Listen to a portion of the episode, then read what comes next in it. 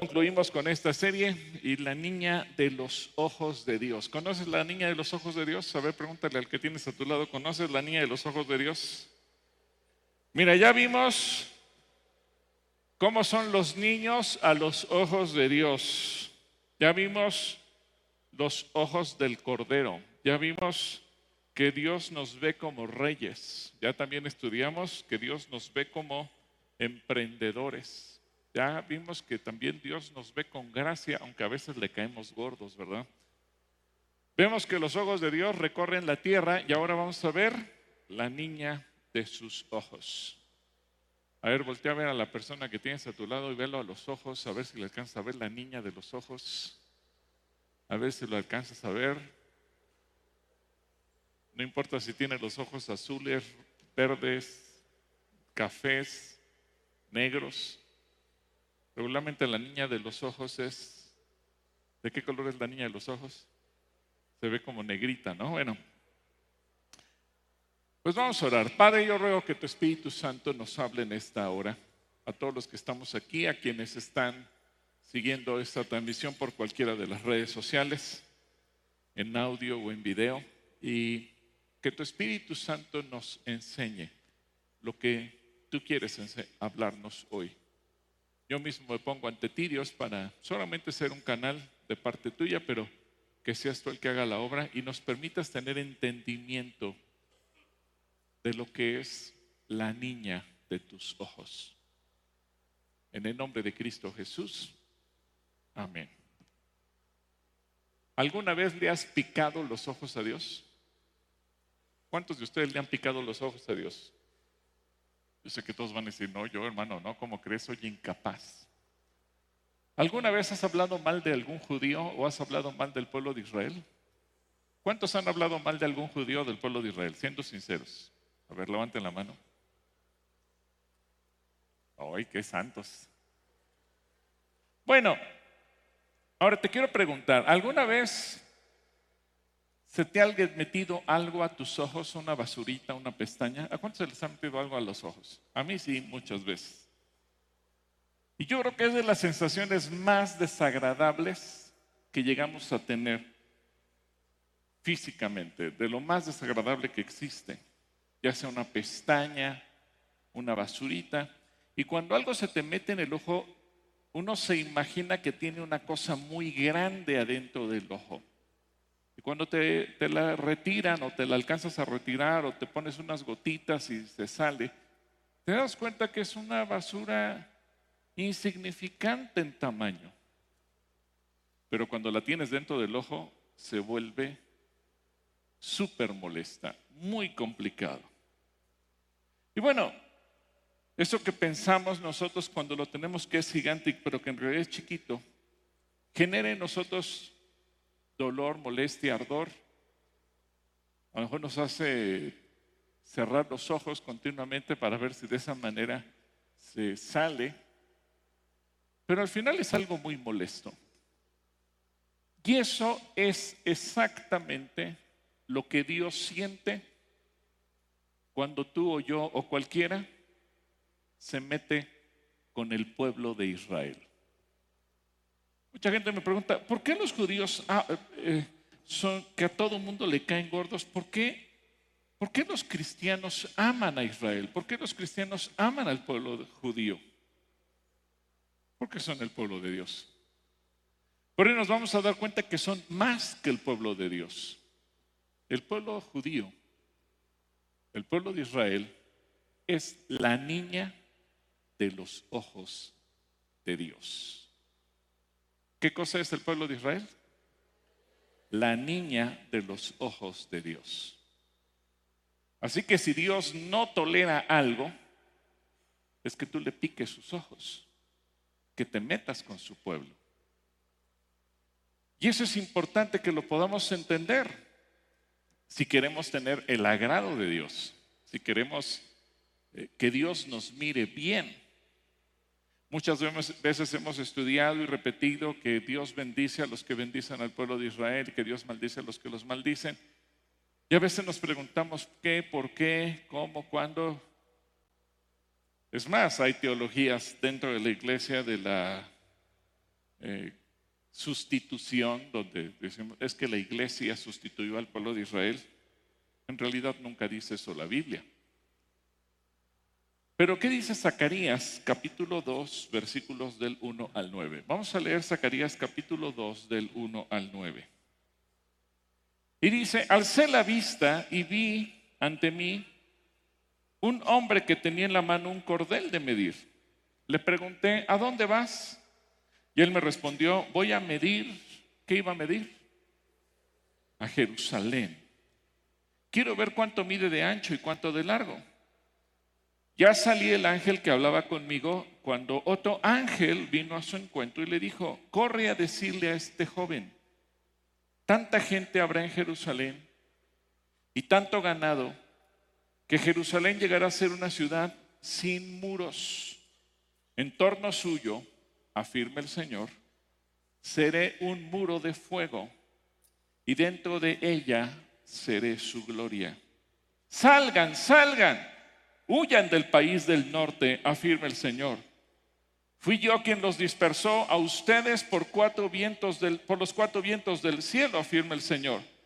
Sión, tú que habitas en Babilonia, sal de ahí, escápate, porque así dice el Señor de los ejércitos, cuya gloria me envió contra las naciones que los saquearon a ustedes. Ahora, pongan atención a lo que dice a continuación. La nación que toca a mi pueblo, me toca, ¿qué toca? La niña de los ojos. Yo agitaré mi mano contra esa nación y sus propios esclavos la saquearán. ¿Qué palabra tan fuerte? Si alguien se ha preguntado alguna vez, ¿Dios tiene hijos favoritos? Sí, sí tiene hijos favoritos. Un pueblo elegido, un pueblo elegido por entre todos los pueblos. Y ese pueblo se llama, ¿cómo se llama? Israel. ¿Te guste o no te guste? Mira, como cristianos, pues nos amamos todos. Hace un par de semanas que estuvimos en el Congreso, en, el, en la Asamblea de la OEA, nos encontramos gente del que es parte del, del Congreso Iberoamericano por la vida y la familia, gente de muchos países, y nos da gusto verlos y los abrazamos y, y nos bendecimos, lloramos unos por otros y nos deseamos lo mejor. Y si tenemos oportunidad de compartir el pan, lo hacemos y nos da mucho gusto. Y sentimos como que somos familia, no importa si esa persona es de Chile, de Argentina, de Brasil, no importa de dónde venga. Pero cuando se trata de defender al país, ah, pero yo soy mexicano, ya mucha honra. Así como ellos dirán, los que le van a Argentina y presumen en todos lados, ay, nosotros somos campeones del mundo, che. Entonces, ellos en todos lados presumen lo que son y cada país defiende lo suyo. Ahora imagínate cómo se sentirá Dios porque Él decidió elegir al pueblo de Israel como su pueblo y además decidió elegir esa nación para nacer como ser humano. Y cuando Jesús se hizo hombre, se hizo judío, israelita. Así que tenemos que entenderlo. Ahora, vamos al pasaje. La ciudad de Jerusalén estaba rodeada por un muro que tenía ocho puertas y 34 torres donde los arqueros se apostaban para disparar contra los enemigos y defender a Jerusalén. Pero la ciudad de Jerusalén había caído 70 años antes en manos de Nabucodonosor, el rey de Babilonia, y los babilonios destruyeron los muros y lograron la rendición de Jerusalén. Y recordemos que Judá estuvo cautivo 70 años en Babilonia. Así que para el momento en que estamos leyendo Zacarías han transcurrido 70 años y al momento de regresar la gente estaba preocupada, tenía una preocupación natural por tener un muro alrededor de la ciudad que los protegiera. Y no podemos culparlos. Yo creo que si tú vives en una casa, pues seguramente en tu casa tienes un muro que te protege de la calle, una reja, una cerca. Hay gente que pone eh, mallas electrificadas, que pone cosas para evitar que, que los malosos se puedan meter a tu propiedad y que no te hagan nada. Bueno, pues imagínate, la gente sentía que se necesitaba un muro de protección, porque la pregunta es, ¿qué tan seguro puede ser vivir en una ciudad sin muro que nos proteja? Porque había muchos enemigos. Y desde entonces hasta el día de hoy, pleno siglo XXI, Israel ha vivido rodeado de enemigos. Enemigos al norte, enemigos al sur, enemigos al oeste, enemigos incluso más allá del mar Mediterráneo. Israel siempre ha sido atacado, Israel siempre ha sido odiado y entendemos que esto no es una guerra política, es una guerra espiritual. Porque quien quiere destruir al pueblo de Israel, quiere destruir al Dios de Israel. Entonces es una guerra espiritual. Siempre Israel se ha visto rodeado de enemigos. Así que Dios envía al ángel a tomar la medida para las nuevas dimensiones y eso implica una extensión de la Nueva Jerusalén, eh, ahora que se está reconstruyendo una ciudad más grande que la ciudad antigua. Pero Dios dice, no habrá muros. Y fíjate lo que se atreve a decir Dios, yo personalmente voy a ser su muro. Yo personalmente los voy a proteger. Y esa promesa también puede aplicar para ti, para mí. ¿Cuántos quieren esa promesa? Es decir, yo quiero que Dios me proteja a mí. ¿Cuántos dicen, Señor, protégeme? Lo vivimos cada día en, en un país tan violento como lo es México. Y eso que México no está en guerra. Pero algo que parece a simple vista normal que se construyan murallas para defender una ciudad, Dios no piensa así, Él tiene otros planes y dice, no habrá ningún peligro, la ciudad va a vivir segura y la ciudad va a estar abierta, porque yo, el Señor, voy a ser su muro. Así que Zacarías tiene la visión de un varón que sale a medir como una señal de restauración. Y, y, es hermoso porque todo lo que Dios hace con Israel también lo quiere hacer con tu vida y con la mía y con cada uno de nosotros. Y Dios vino a nuestras vidas no solamente para perdonar nuestros pecados y decirnos, tienes acceso al cielo o a la vida eterna, sino que además Él viene a restaurarnos. ¿A qué vino el Señor? Por eso Jesús dice que tendremos vida y vida en qué? En abundancia, porque ahora Él nos habla de una restauración. Así que muchas veces esa reconstrucción tiene que ver con lo que Dios quiere hacer con nosotros. Y cuando leemos aquí en el versículo 5 de Zacarías que acabamos de leer, en torno suyo, afirma el Señor, seré un muro de fuego y dentro de ello seré su gloria, nos hace recordar algo que también establece en el libro del Éxodo, capítulo 13, versículo 21 y 22. Fíjate lo que dice Éxodo. El Señor iba delante de ellos y los guiaba durante el día mediante una columna de, de nube y les daba luz durante la noche con una columna de fuego. Esto les permitía viajar de día y de noche. Y algo muy importante, el Señor nunca quitó de su lugar delante de ellos la columna de nube ni la columna de fuego. Así tal cual los protegió Dios en la salida del Éxodo, dice, ahora va a ser mi protección sobre ellos en esta ciudad. Y esa misma protección Dios la quiere ofrecer a todos. Pero algo que me llama mucho la atención es lo que dice el versículo 7. Sión Tú que habitas en Babilonia, sal de ahí, escápate. Versículo 8. Porque así dice el Señor de los ejércitos. ¿Así dice qué?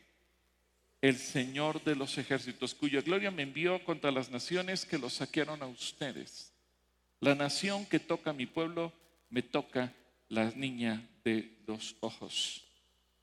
La Biblia textual, deja, el texto por favor, Oscar. La Biblia textual dice así, porque así dice Yahvé, y es el famoso tetagamatón, y H, B, H, Sebaot.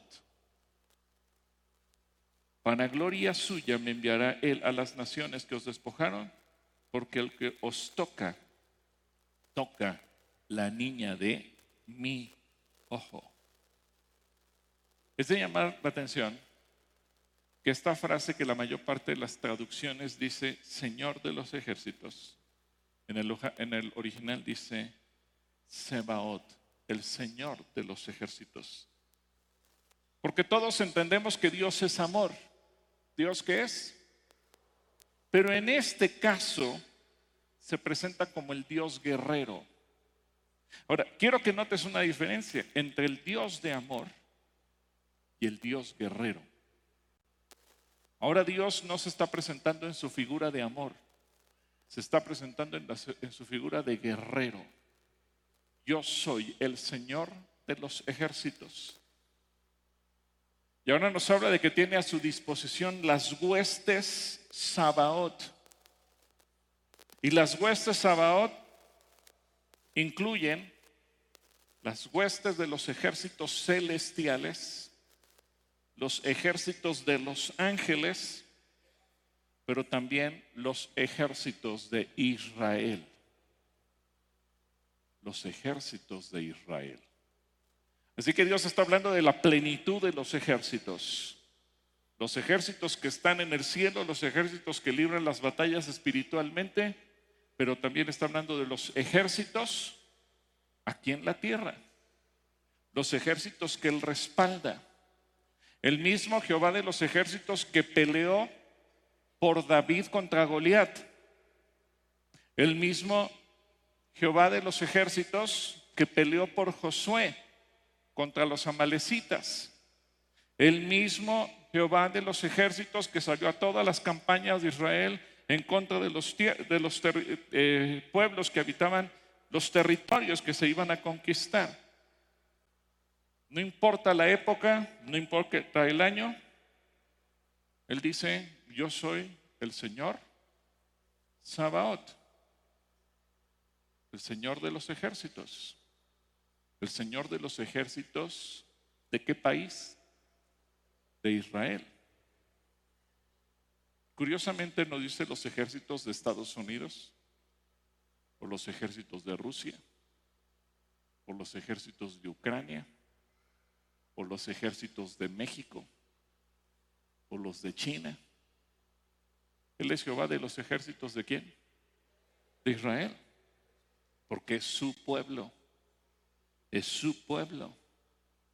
Así que cuando Él dice, el que se mete con este pueblo, se mete con la niña de mis ojos. Y si se mete con la niña de mis ojos, me va a encontrar como guerrero. Y voy a echarle a andar a mis ejércitos. Entonces eso nos hace temblar y dice, ah, caray, ¿y, y, cómo, cómo vamos nosotros a convertirnos en enemigos de Dios? Y que además nos eche a andar a todos sus ejércitos.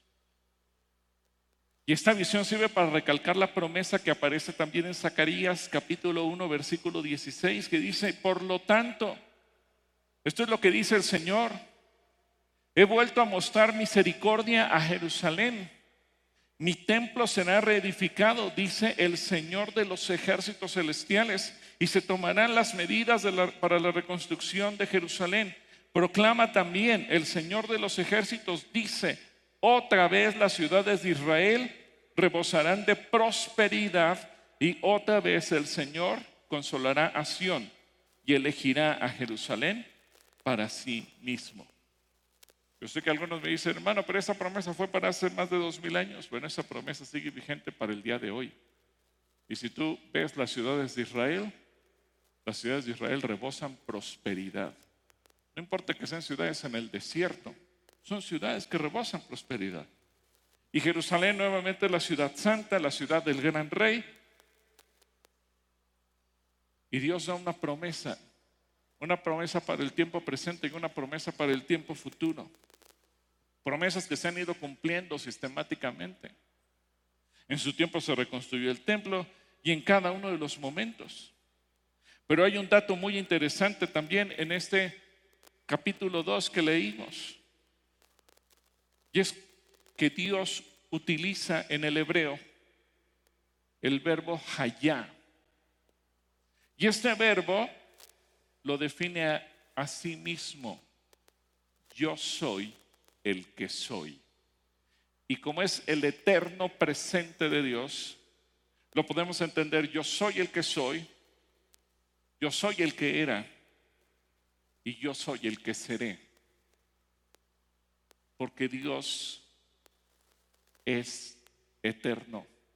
Por eso Hebreos dice que Jesucristo es el mismo ayer, hoy y por los siglos. Así que eso nos habla de la eternidad de Dios y su pacto con su pueblo Israel. Cuando él dice en el versículo 5, en torno suyo afirma, yo soy el que soy, seré un muro de fuego y dentro de ella seré su gloria. Cuando utiliza esta pequeña palabra allá está diciendo, yo soy el que soy y habitaré en Jerusalén y yo seré el que seré y habitaré en Jerusalén y seré su gloria. ¿Por qué Dios utilizó esta frase tan que pasa tan inadvertida para los traductores? Por una sencilla razón. Su pacto con el pueblo de Israel es un pacto eterno, un pacto que no cambia. Un pacto en el que tuvo que sacrificarlos para darnos entrada a la iglesia. Pero como dice el apóstol Pablo, un día les quitaré el velo para que ellos también puedan reconocer a Cristo Jesús como el Señor y Salvador.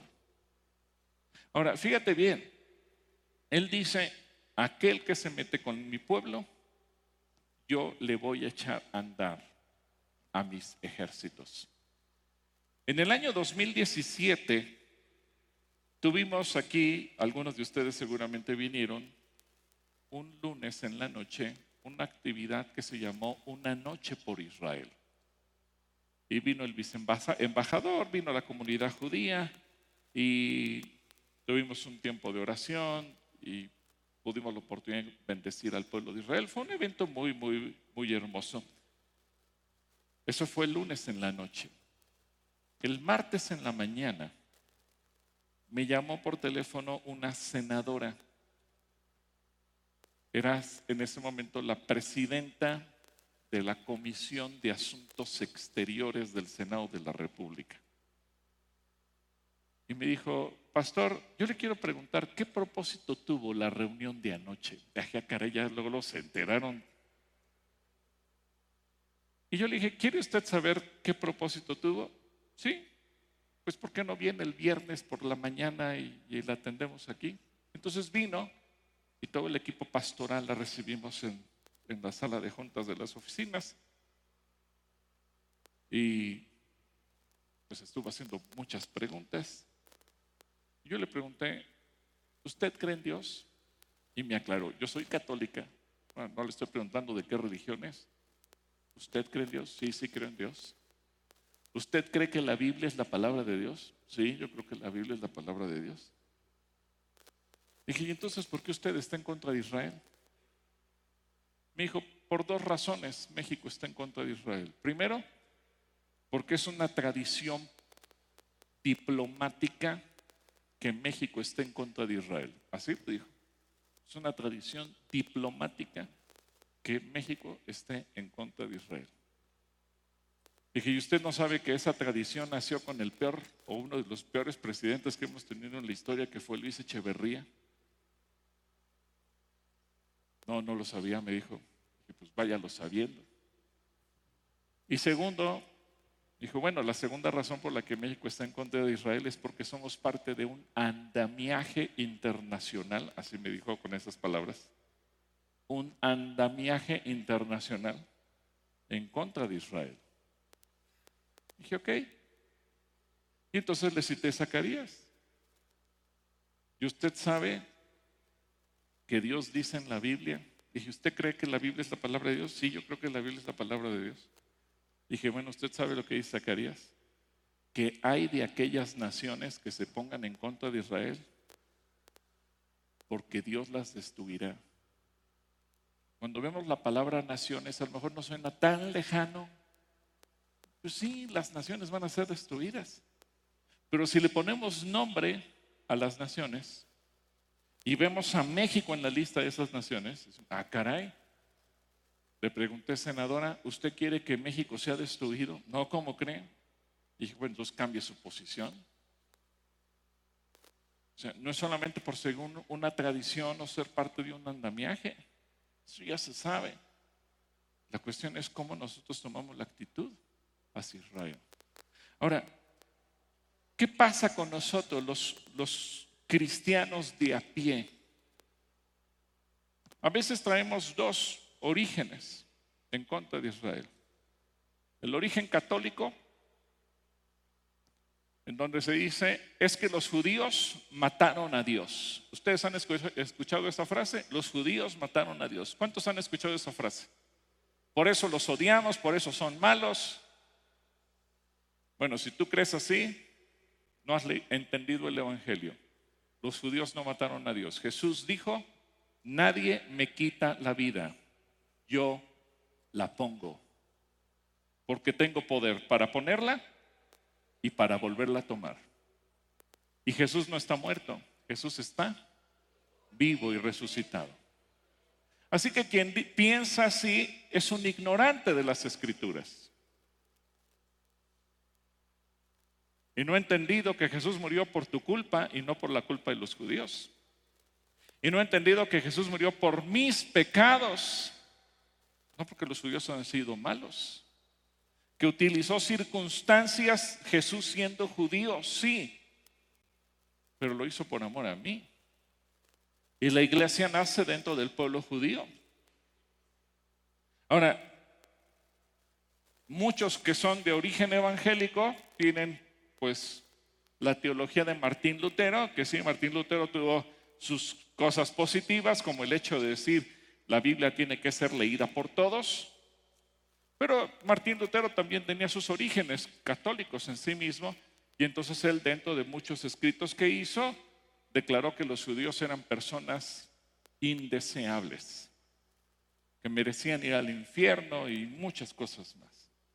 Así que tanto del lado católico como del lado evangélico a veces traemos un trasfondo de ignorancia de las escrituras. Y por eso es que en particular los mexicanos muchas veces tenemos en nuestro corazón una actitud en contra de Dios. Entonces, ahora sí te pregunto, ¿le has picado los ojos a Dios? Y te puedo garantizar que el 99% de la gente en México lo ha hecho. Porque tiene un odio exacerbado hacia el pueblo judío. Ahora, aquí en este pasaje vemos primero un llamado para el pueblo de Israel. Un llamado donde leímos en el versículo 7, Sión, tú que habitas en Babilonia, sal de ahí, escápate. Es un llamado para su pueblo. Isaías 48, 20, Isaías 48, 20 dice, sin embargo, incluso ahora, sean libres de su cautiverio, salgan de Babilonia y de los babilonios, Canten este mensaje, grítenlo hasta que los extremos de la tierra. El Señor ha redimido a sus siervos, a los del pueblo. ¿De cuál pueblo? De Israel. Así que la presencia del Señor en medio de su pueblo se recalca de muchas maneras. Esto nos recuerda la gloria de Dios en el tabernáculo, no era otra cosa sino la constante presencia del Señor con su pueblo la gloria o la Shekinah de Dios. Llegó un momento en que se cansó por el pecado y abandonó el templo y abandonó a su pueblo y el pueblo de Israel creía que la gloria de Dios nunca volvería. Pero Dios había dado una promesa que Él restauraría. En Jeremías capítulo 51, versículo 16 también lo dice, huyan de Babilonia, sálvanse a sí mismos, no queden atrapados en su castigo. Es el tiempo de la venganza del Señor, Él dará su merecido. Así que es una invitación para aquellos miembros del pueblo que todavía estaban eh, fuera de su patria, que no estaban reunidos en un solo lugar. Había israelitas por todas partes y el tiempo de volver había llegado. Ahora, las profecías bíblicas se van cumpliendo a lo largo de la historia. A principios del siglo XX se volvió a empezar a cumplir esta profecía. Y entonces empezaron a retornar judíos al territorio de Israel durante muchos años. En el 48 que se vuelve a declarar el nacimiento del Estado de Israel y empiezan a regresar judíos sistemáticamente de diferentes partes del mundo. Hoy estamos en el año 2023 y siguen regresando judíos. Sigue habiendo judíos dispersos en todo el mundo.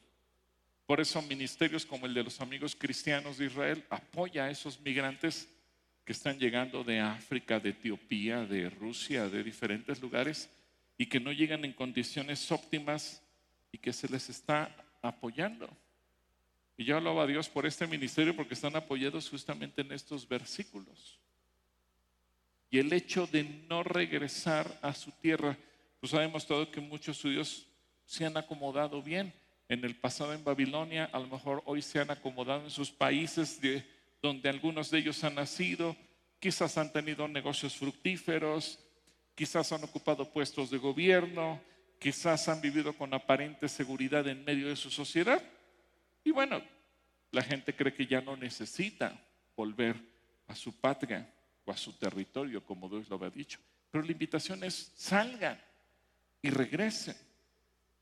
Pero fíjense bien, también esta es una invitación que Dios nos hace para todos aquellos que desean alcanzar la salvación. En 2 de Corintios capítulo 6, versículo 17, me llama la atención que el Espíritu Santo también hace este llamado y este llamado alcanza a todos. Y dice, por lo tanto, salgan de entre los incrédulos y apártense de ellos, dice el Señor. No toquen sus cosas inmundas y yo los recibiré a ustedes.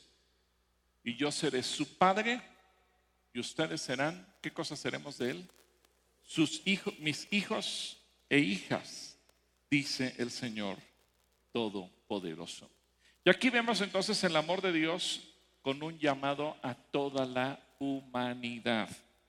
Un llamado en el que Dios nos invita a todos nosotros no solamente a conocerlo, sino a dejar el pecado, dejar el mundo, a reverenciar el nombre de Dios, a adorar el nombre de Dios, a romper vínculos con el mundo, a tener una conversión radical, no una conversión a medias. Bueno, sí soy medio cristiano y medio mundano.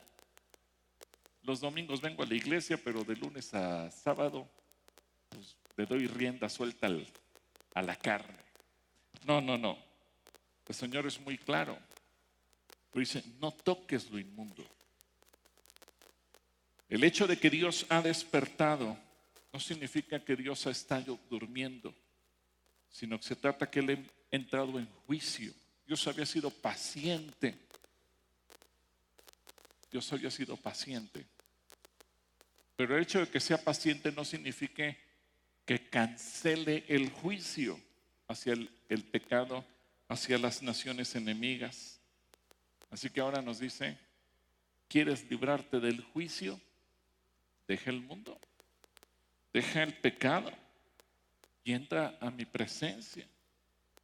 Y entre las bendiciones que menciona este pasaje, nos damos cuenta de la universalidad, es decir, que este, esta es una invitación para todos nosotros. Dile a la persona que tienes a tu lado, la invitación es para ti. La invitación es para ti. porque dice que se van a unir al Mesías de muchas naciones. Esta es una promesa que se cumple en Cristo Jesús. Así que todo aquel que ha abrazado a Cristo Jesús está abrazando al Mesías de Israel como nuestro propio Dios. Es nuestro Mesías. Así que la barrera entre judíos y gentiles se ha roto, pero Dios te dice, solo que no te metas, no insultes, no menosprecies, no odies a mi pueblo, porque si te metes con mi pueblo, me estás picando la niña de mis ojos. Es entonces cuando decimos ah, pues tengo que cambiar mi actitud. Y este es un llamado también para la iglesia. Vamos a ver cómo lo dice Apocalipsis capítulo 18, versículo 4. Apocalipsis 18, 4 dice, después oí otra voz que clamaba desde el cielo, pueblo mío, salgan de ella, no participen en sus pecados o serán castigados junto con ella. Si tú eres de los que piensan, Dios no castiga, bueno, la Biblia dice que sí castiga. Y ahora, si te das cuenta lo que dice Apocalipsis, es un llamado a su iglesia, es un llamado a su pueblo. Pueblo mío, sal de Babilonia, sal del pecado. No abrace sus ideas, no abrace su estilo de vida, no abraces sus costumbres, no adoptes lo que ellos hacen, apártate, porque cuando venga el juicio los voy a destruir a ellos. Pero si tú estás ahí, también te va a tocar a ti. ¿Cuántos quieren huir del juicio de Dios? ¿Cuántos quieren huir del juicio de Dios? ¿O cuántos se quieren quedar en el juicio de Dios? Digo, pues a lo mejor alguien dice, no, hermano, yo sí me quiero quedar. Ah, bueno, pues es, en gusto se rompen géneros, decían en mi pueblo, ¿verdad? Bueno, la bendición más grande de este pueblo será la presencia de Dios. En cualquier sociedad esto siempre ha representado un bienestar total para el pueblo. Nada nos va a faltar si el Señor está con nosotros. Porque si el Señor está con nosotros, ¿quién contra nosotros? Y si Jehová es mi pastor, nada me faltará. Solamente hay que recordar quien injuria a Israel es como si estuviera injuriando a Dios mismo.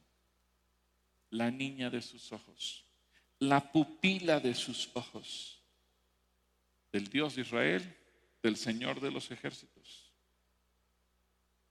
Como bien se sabe, la niña de los ojos, así la conocemos popularmente, pero es la pupila del ojo se encuentra en la parte central del iris y es ahí por donde entra la luz al ojo.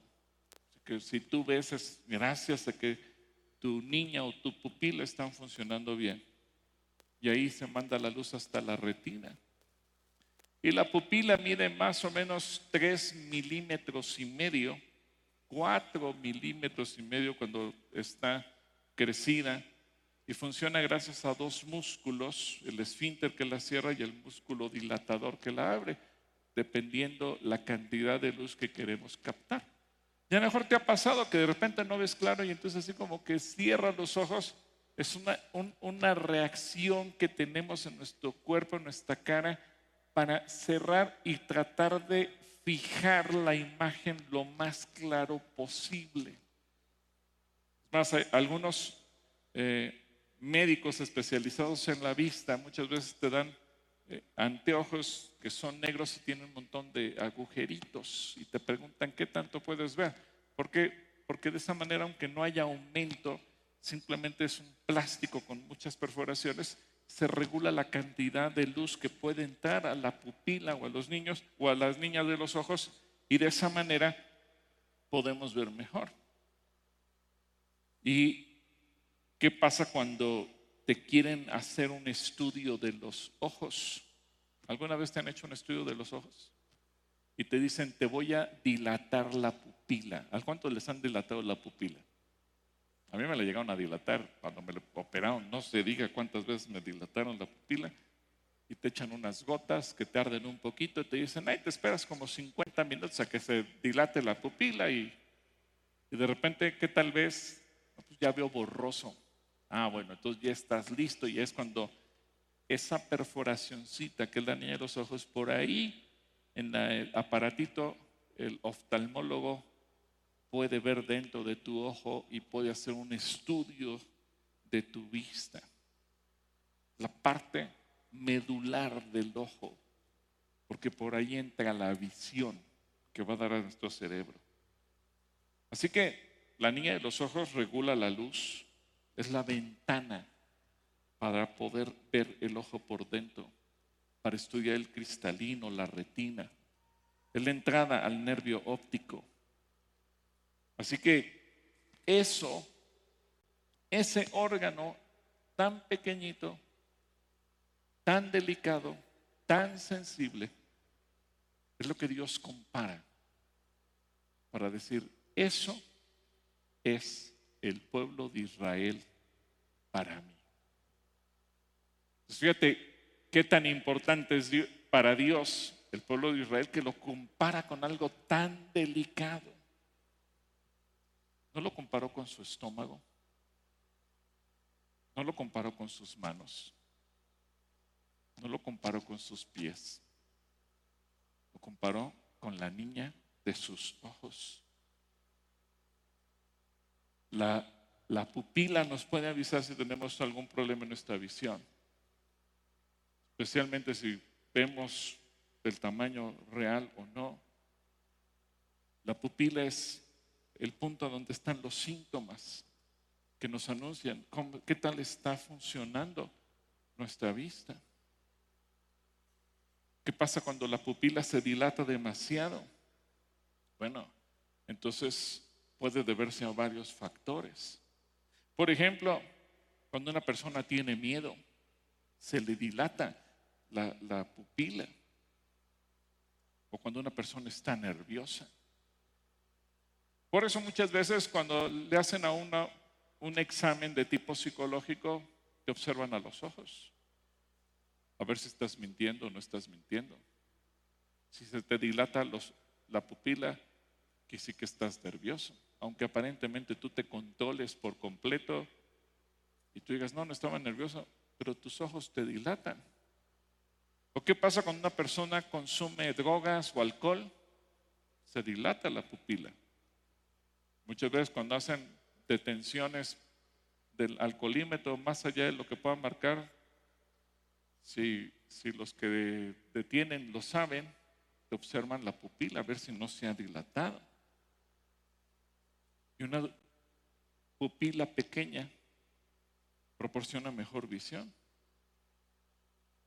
Así que este órgano, que es tan delicado y tan importante para todos nosotros, es el órgano que Dios compara con su pueblo, el pueblo de Israel. Ahora, Pablo dice que tú y yo como iglesia somos injertados, no que ocupamos el lugar, sino que somos injertados en ese árbol con el que se compara el pueblo de Israel. Por eso quien se mete contigo se mete con Dios.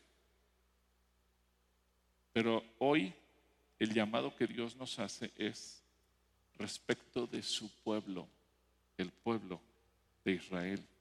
Así que el Señor está en la expectativa de todos los acontecimientos, especialmente aquellos que se cometen en contra de su pueblo.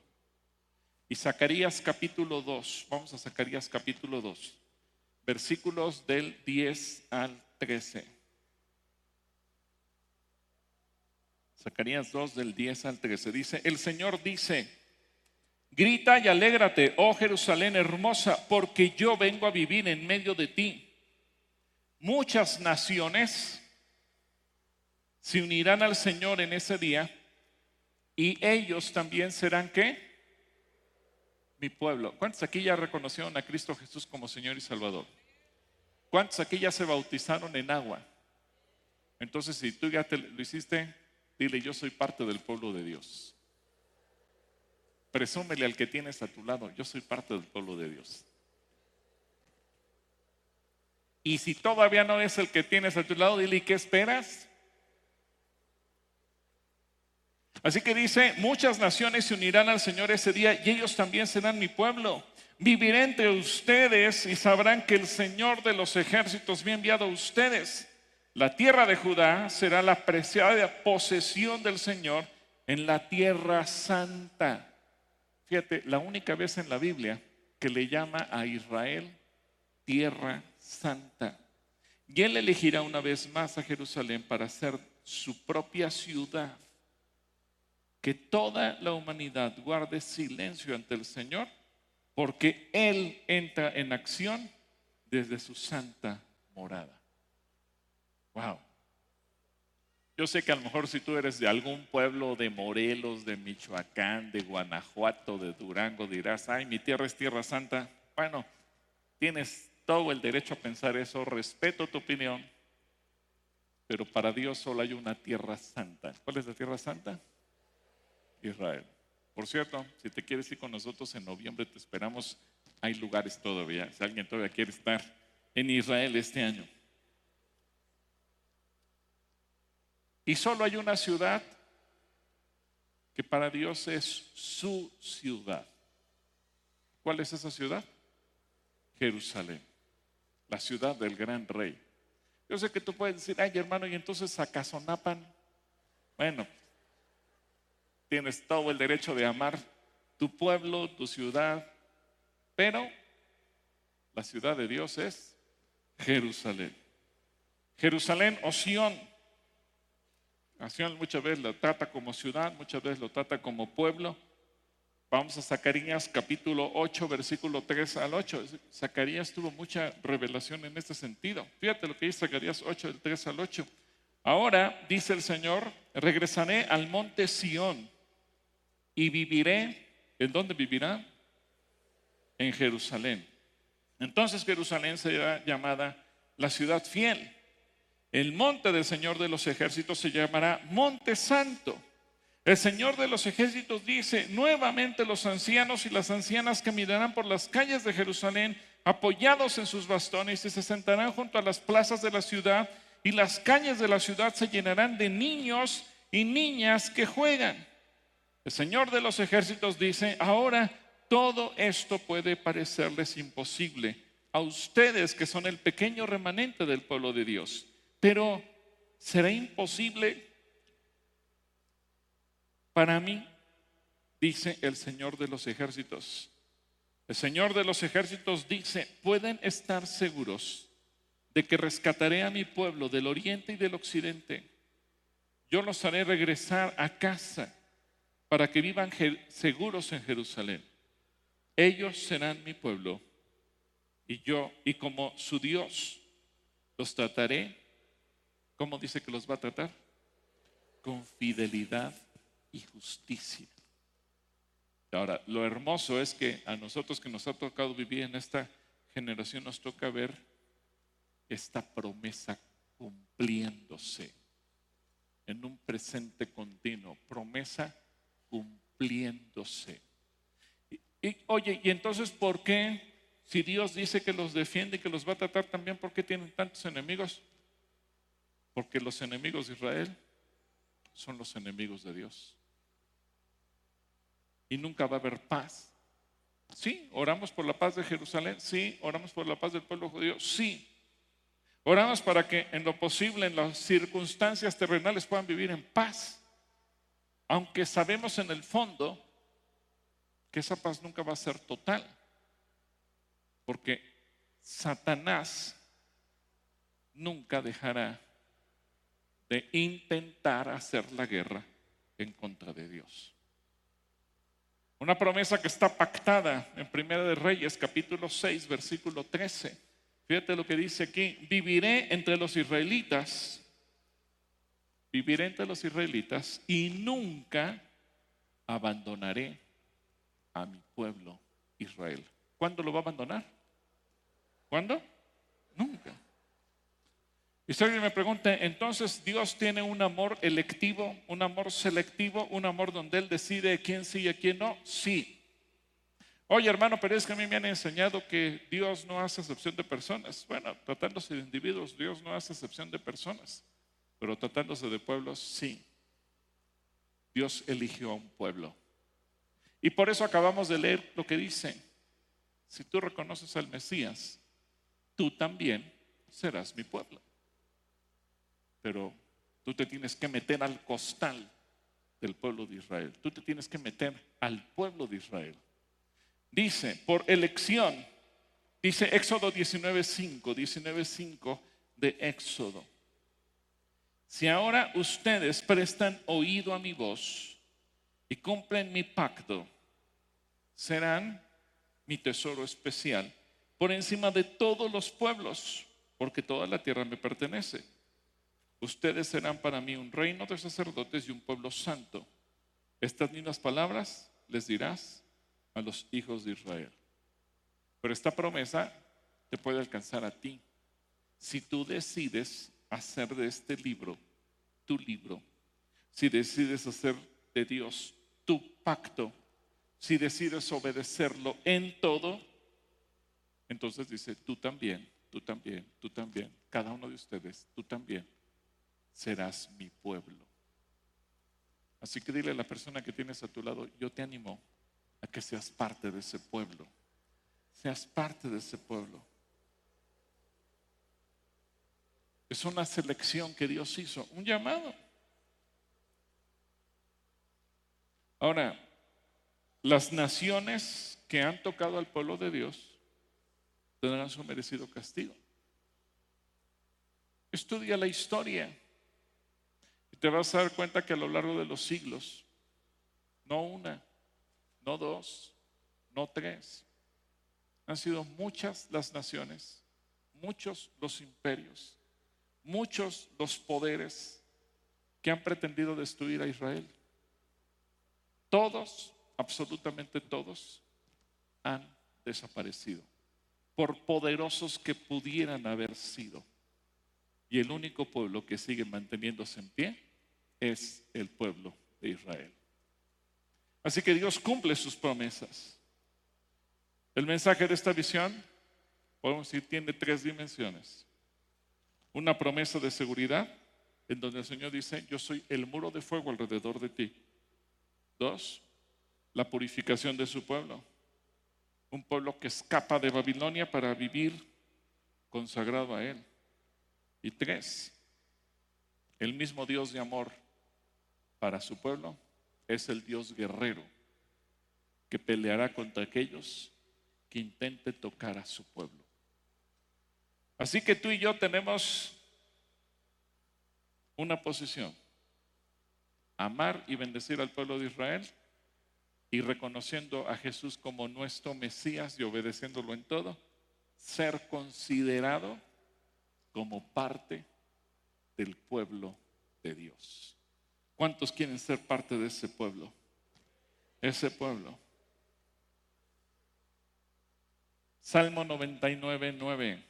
Salmo 99, 9. Y con este terminamos y lo voy a pedir a los chicos de alabanza que puedan subir, por favor. Salmo 99, 9 dice, exalten al Señor nuestro Dios y adoren en su monte santo, en Jerusalén, porque el Señor nuestro Dios es santo. El Señor nuestro Dios es santo. Así que Dios, Dios quiere que tú y yo podamos bendecir ese pueblo. Así que yo voy a pedir que todos cerremos nuestros ojos. Yo no sé, así con los ojos cerrados, cuál sea tu posición, cuántos años tengas de ser cristiano.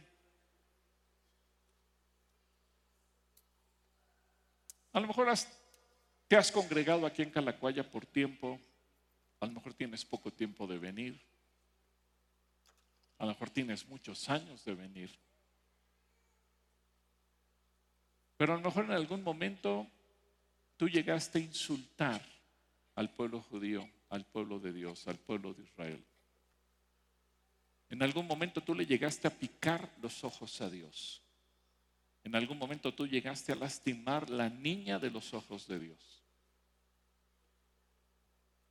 Y si ese es tu caso, Yo te invito a que te pongas de pie y en tu lugar y le digas, Señor, perdóname, perdóname.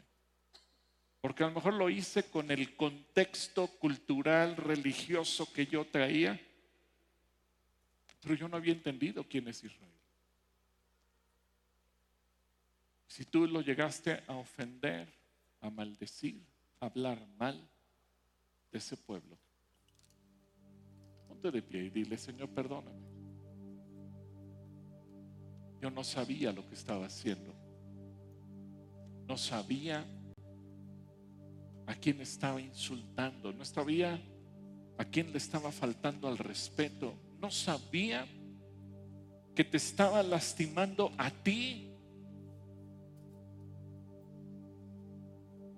Y no, no es necesario que vengas aquí al frente, solamente quédate allí en tu lugar. Pero quiero pedirte que te pongas de pie como un acto de humildad, de decirle, Señor, reconozco que en algún momento te ofendí a ti al ofender a tu pueblo.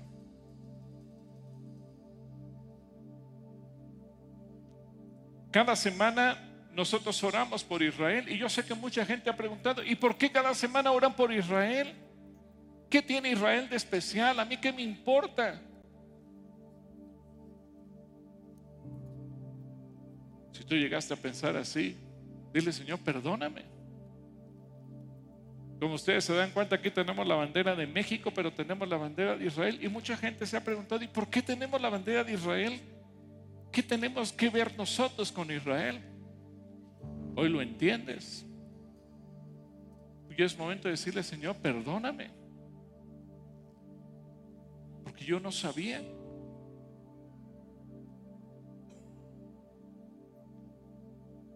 Y gracias a quienes se pusieron de pie por su honestidad, por su humildad de decirle, Señor, lo reconozco. Tal vez nadie lo sabe, pero yo sí. Y Padre, yo quiero orar junto con todos mis hermanos que están de pie. Todo el mundo mantenga sus ojos cerrados y solamente ora, Señor, que haya perdón tu palabra dice que tu pueblo fue destruido porque le faltó conocimiento. Y a veces nosotros mismos no conocemos lo que tú dices y por eso por eso a veces caminamos en maldición, en problemas. Por eso a veces no nos damos cuenta de que estamos luchando en contra tuya. Por eso muchas veces no fluye la bendición hacia nuestras vidas porque estamos lastimando la niña de tus ojos constantemente con nuestros pensamientos, con nuestras palabras, con nuestras acciones, con nuestros dichos, con nuestros chistes, con nuestras burlas, con lo que hablamos y expresamos de este pueblo. Padre, yo pido que a cada uno de tus hijos, como Jesús lo dijo en la cruz, no les tomes en cuenta sus pecados, que no saben lo que hacen. Pero hoy están tomando conciencia de ello y por eso están de pie. Y tú que estás de pie, dile, Señor, perdóname. Dile, perdóname, Señor, porque te he lastimado, perdóname porque te he ofendido, perdóname porque te he faltado al respeto, perdóname porque te he deshonrado Perdóname, Señor, porque te he humillado. Perdóname, Señor, porque me he metido con la niña de tus ojos. Porque he lastimado lo más preciado para ti. Perdóname, Señor. Perdóname.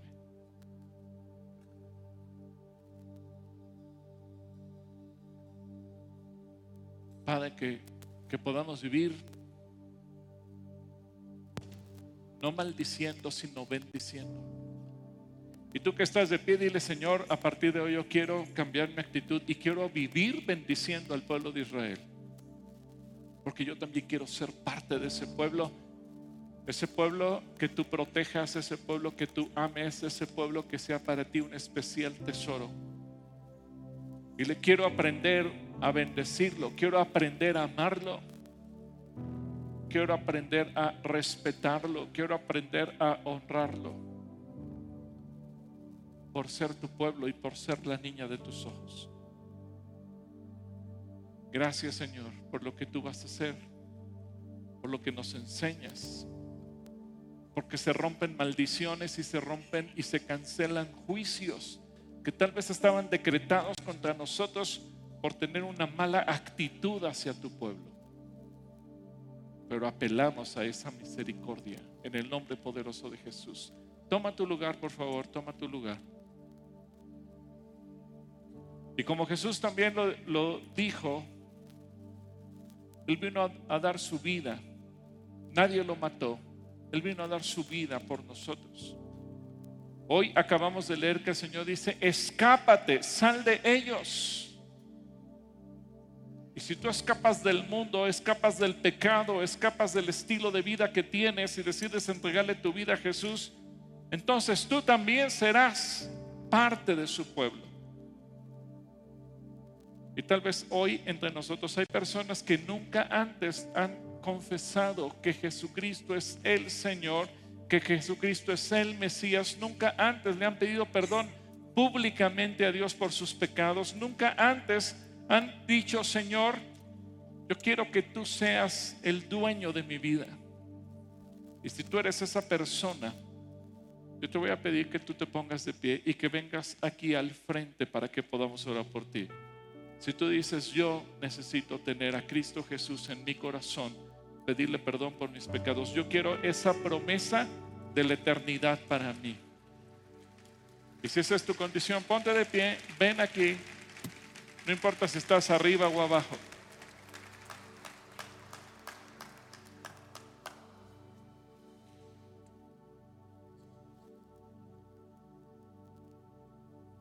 Vengan, vengan, no, no, tengan pena, no tengan pena, no tengan pena, no tengan pena.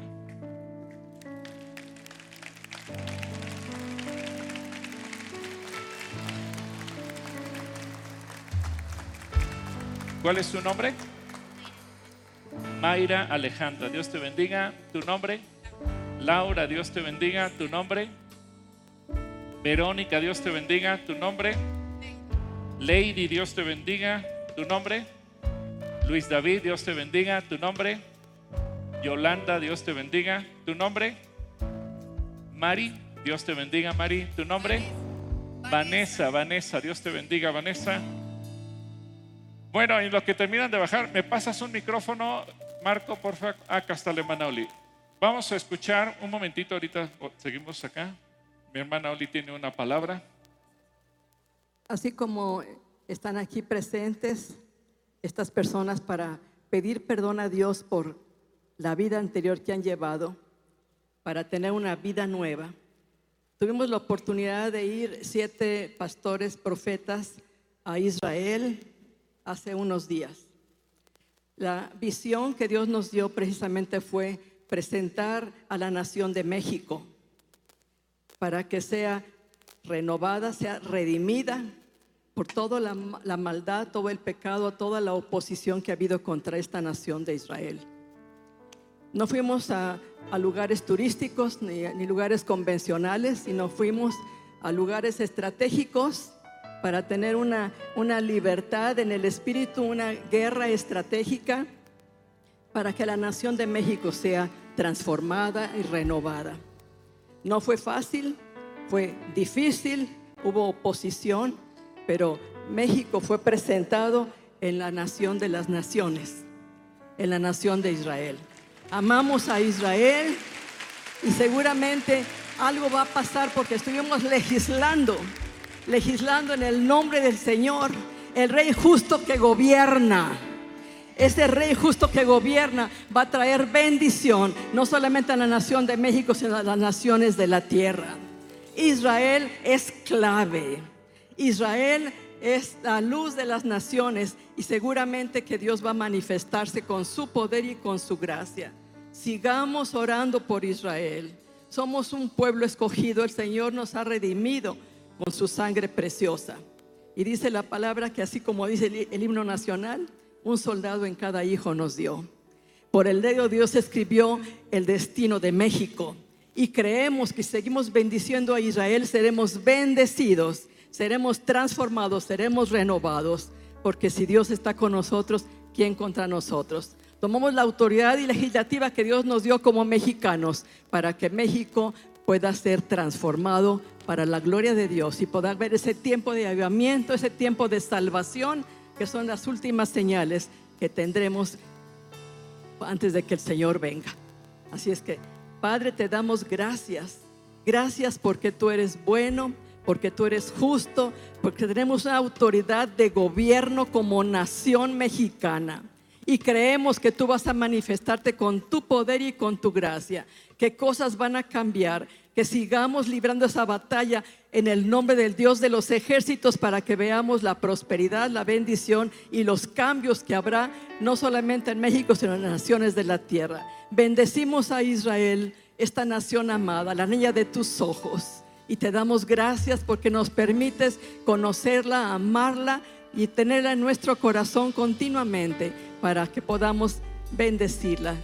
Dios, tú has prometido que bendecirás a quien la bendigan. Seguimos bendiciendo a Israel y también bendice a México. En el nombre de Jesús. Amén.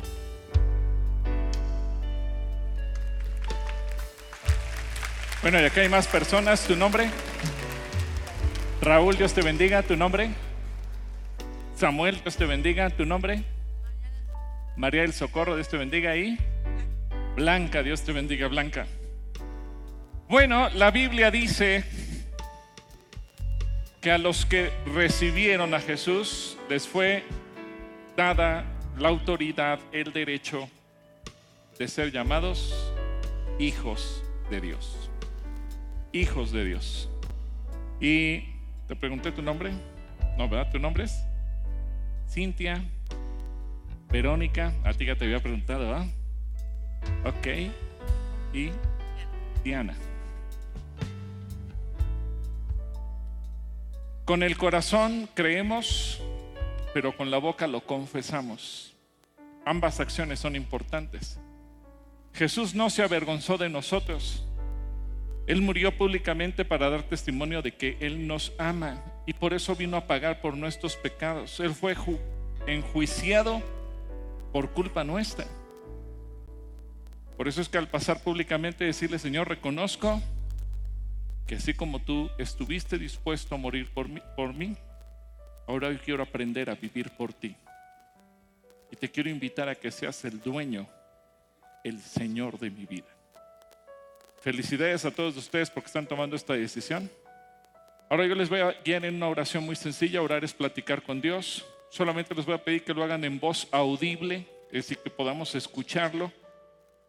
Cierren sus ojos y olvídense de la gente que está detrás de ustedes y díganle, Señor Jesús, en esta hora, yo vengo a pedirte perdón por mis pecados. Reconozco todo lo malo que he hecho, lo malo que he sido como persona y que necesitaba de tu sacrificio para alcanzar el perdón de Dios y la vida eterna. Hoy te abro las puertas de mi corazón y te pido humildemente que entres a vivir dentro de mí. Que a partir de hoy tú me recibas como tu hijo, como parte de tu pueblo. Y que tú a partir de hoy seas mi Señor, mi Padre, mi Dios. Que todos los días aprenda yo a obedecerte a amarte, a comunicarme contigo, a hacer tu voluntad. Y gracias por cada bendición que tú tienes preparada para mí. Gracias Señor Jesús por amarme tanto. Amén.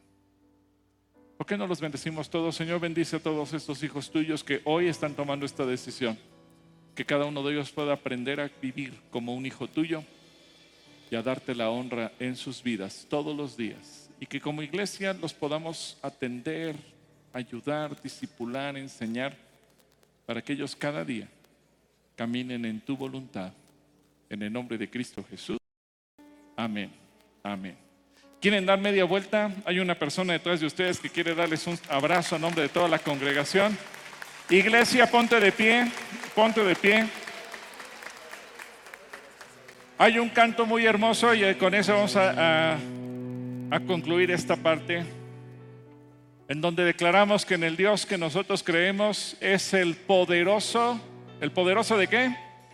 De Israel. Así que Harim, chinos, checo, todos, ponte de pie y alaba al Señor porque Él es el poderoso de Israel.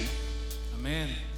Lo voy a pensar de una manera distinta con este, esta estrofa que dice, somos el pueblo de Dios. Somos un pueblo especial. Llamados para anunciar las virtudes de aquel que nos llamó a su luz. Somos el pueblo, somos el pueblo de Dios. Somos un pueblo especial, llamados para anunciar, llamados